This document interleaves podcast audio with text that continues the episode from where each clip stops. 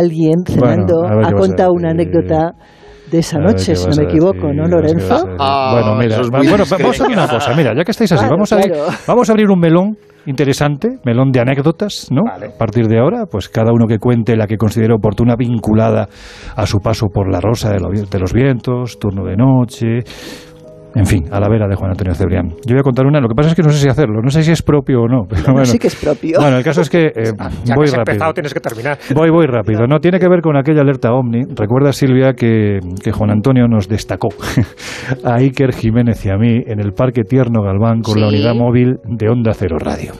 Y yo recuerdo que aquella noche, claro, imaginad, Parque Tierno Galván, al lado del planetario, pero esto no quiere decir que se vean bien las estrellas. Hay mucha luz, contaminación lumínica en Madrid, no se veía nada, pero en tierra, ¿cuántas cosas se veían? De repente empezaron a aparecer señores vestidos de marcianos, otros eh, que venían vestidos de marcianas que eran marcianos, en fin, una cosa muy extraña, pero después de muchas horas allí conectando con Juan Antonio, "Ah, no vemos nada, pero aquí la gente quiere saludarte y todo el mundo gritaba, aparecieron otros que no venían vestidos de marcianos, pero que traían una cantidad de botellas de vino que ni te cuento.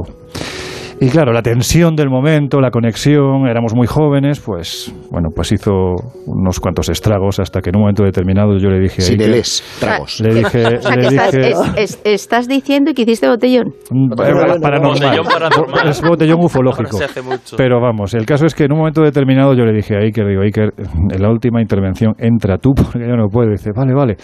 Mala suerte, porque Juan Antonio dijo, chicos, veniros para el estudio, que vamos a cerrar el programa. Y yo recuerdo que todo el trayecto en la unidad móvil, Iker me iba dando codazos, diciendo, no hables, ya hablo yo. Digo, vale, vale, tú primero, tú primero.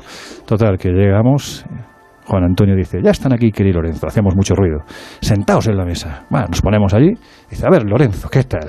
Oye, fueron los dos minutos más memorables que he tenido jamás en la radio. No se notó en ningún momento.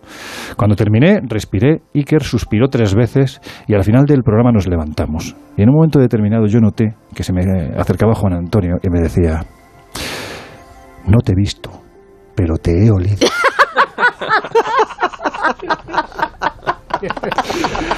Ahí quedó.